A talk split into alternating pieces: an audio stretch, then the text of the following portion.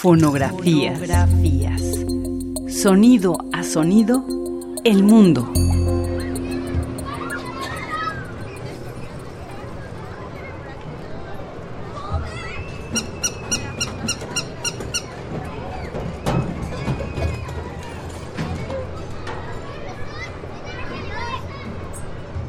En la Ciudad de México hay más de 20 parques, incluyendo bosques y cerros.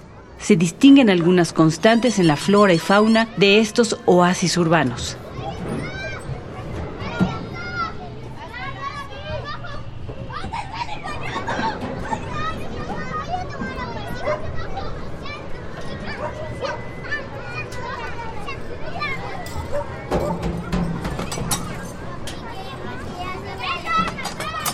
Grabación realizada por Enrique Maraver.